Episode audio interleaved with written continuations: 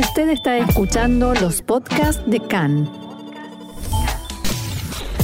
CAN, Radio Nacional de Israel. Seguimos aquí en Radio Reca, Radio Nacional de Israel, y eh, seguimos con la información en la disputa entre Israel y Polonia por la seguridad y por el contenido de los viajes de estudio de alumnos secundarios israelíes a Polonia para aprender sobre la Shoah, el Holocausto, en el lugar de los hechos, el ministro de Diáspora Nachman Shai dijo que había algo de cierto en el argumento de los polacos cuando dicen que en la imagen que se llevan los israelíes es que Polonia tuvo responsabilidad en la Shoah porque la mayor parte del exterminio tuvo lugar allí. Entonces propuso los viajes también deberían incluir una recorrida por Alemania.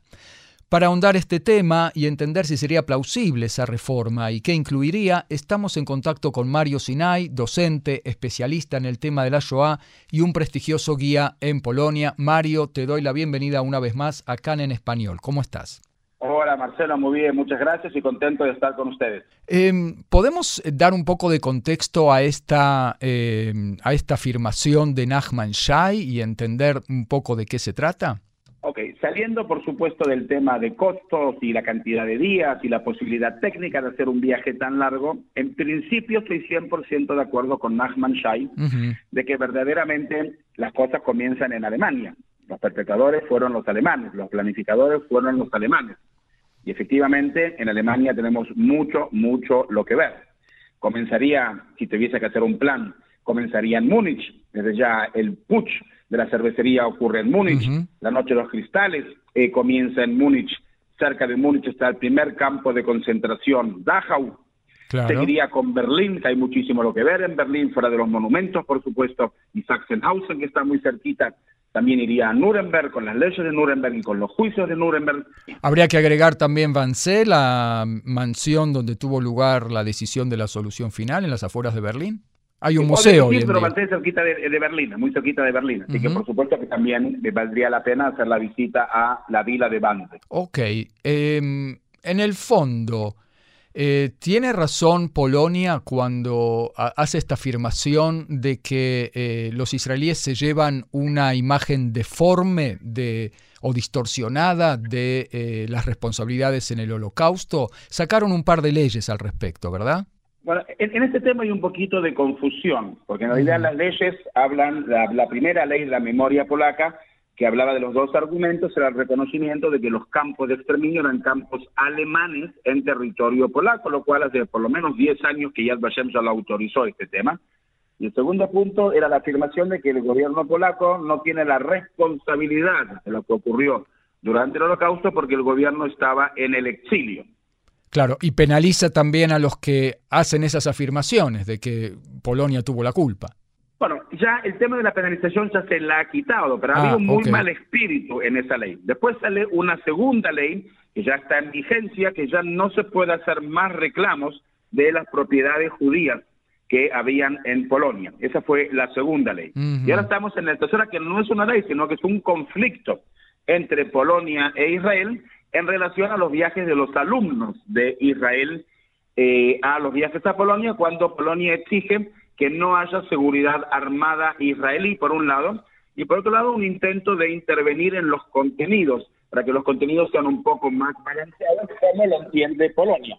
¿Lo de la seguridad es un tema real, práctico, o es eh, parte de la, un poco como la excusa para lo otro, para el tema del contenido? Bueno, el tema de la seguridad, yo lo comprendo desde el punto de vista eh, polaco, que a ellos les molesta el hecho de que haya eh, seguridad israelí armada pero es una necesidad estrictamente israelí. Y eso ocurre a partir de las Olimpiadas de Múnich en 1972. Israel ha tomado una determinación que toda delegación oficial tiene que ir con seguridad israelí.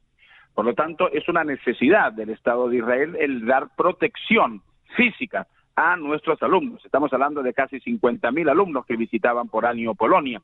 y por lo tanto, es una necesidad estrictamente importante de Israel. Y además, por dicho sea decirlo, Hubo eventos antisemitas con las delegaciones y más de una vez, y gracias a Dios, nunca se necesitó de que un guardia israelí tenga que utilizar su arma para esto, pero hubo eventos antisemitas. Y por otro lado, yo no creo que jamás un polaco haya visto un arma de un israelí. Las armas están ocultas, no están a la vista y ningún polaco ha visto jamás un arma israelí. Y muchas veces no pasa de alguna vecina que sale por alguna ventana cuando en el gueto de Varsovia de aquella época, de lo que queda hoy del gueto de Varsovia, de repente sale y hace un grito o dice algo o alguien que, que insulta al grupo al pasar, ¿no?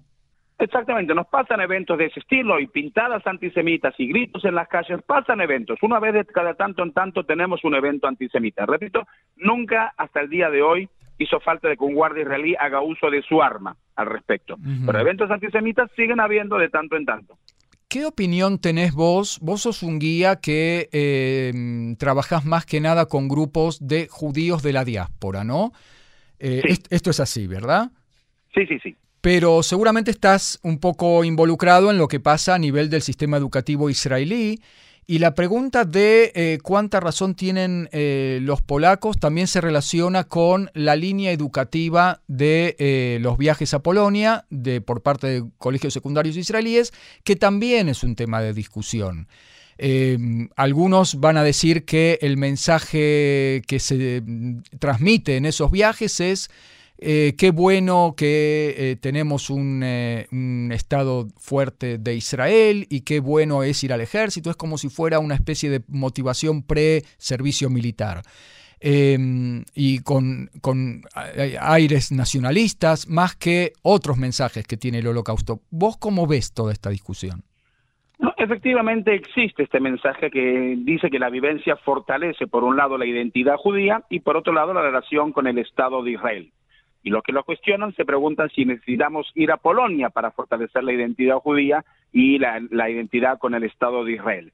Yo pienso que esto es algo de, costado, no es el motivo, no es el objetivo principal del viaje, ni fortalecer la identidad judía por un lado, ni los lazos con Israel. Pero ocurre esto, y si ocurre no es malo, bueno que eso ocurra.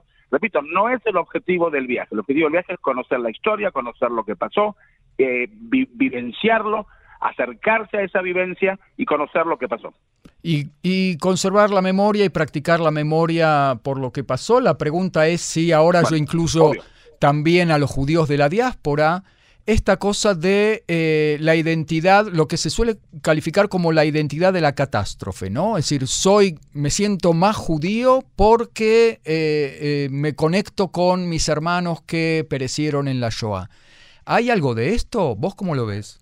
No, definitivamente sí lo hay, pero nuevamente tampoco es el objetivo, ¿ok? Por supuesto que la memoria que tiene que estar viva y que tenemos que aprender a transmitirla y seguir transmitiéndola durante las generaciones, pero no es el objetivo, no es el objetivo central el hecho de que se sientan identificados con la catástrofe sino que tenemos que reconocer de que, de que el holocausto fue el evento más importante que hubo en las últimas generaciones, por no decir en el último milenio, del pueblo judío y que nos conecta directamente. Ocurrió, ocurrió hace 70, 80 años, depende de dónde lo empieza a contar el evento, y está relacionado con casi todos nosotros. Casi todos nosotros tenemos algún tipo de relación directa o indirecta con este tema del holocausto. ¿Vos harías algún tipo de corrección al eh, contenido o a la línea educativa de los viajes de los grupos israelíes? Que también habría que mencionar que hay grupos del ejército que, viajan o que viajaban permanentemente eh, en cuanto a acentuar otros mensajes como la democracia, la aceptación del otro, la tolerancia,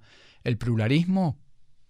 Eh, bueno, muy bien lo que está diciendo, porque verdaderamente también hay una orientación universal hacia valores humanos, hacia reforzar, como tú dices, la democracia, la ética, los valores humanos, eh, la, libertad, el, derecho a la vida, etcétera, etcétera, etcétera. O sea, además de valores judíos, hay valores universales. Eh, que compartimos con, todo el mundo. El, el holocausto tenemos que verlo también no solamente una perspectiva judía, y eso nos ayuda mucho también en Israel y también en la diáspora.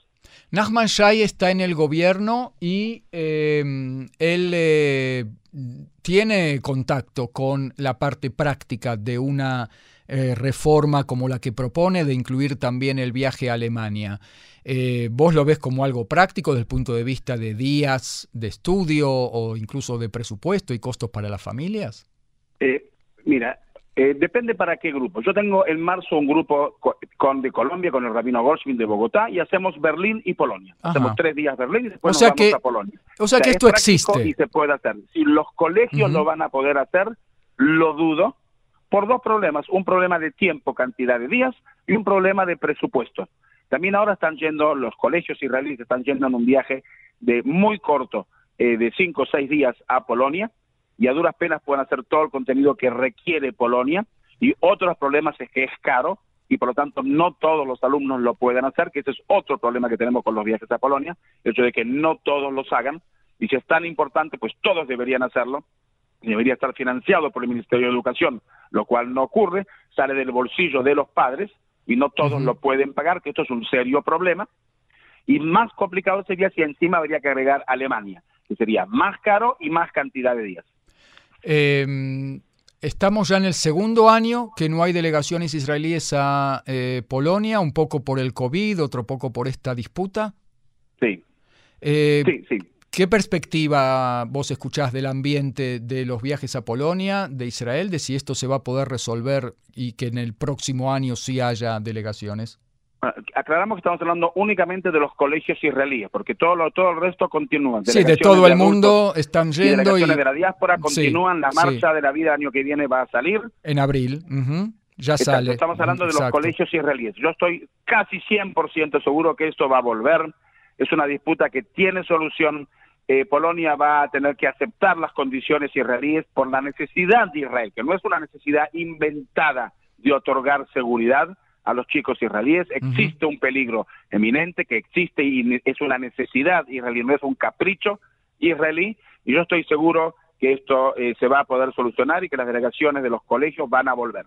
Además, en definitiva, es interés de Polonia también que esto se renueve, ¿no? 100% es interés de ellos. En realidad ellos manifiestan que ellos están dispuestos, pero en sus condiciones. Pero yo estoy seguro que esto se va a solucionar. Muy bien. Mario Sinay, docente, especialista en el tema de Shoah, prestigioso guía en Polonia. Te quiero agradecer muchísimo nuevamente este diálogo con CAN en español. ¿eh? Gracias a ti, Marcelo.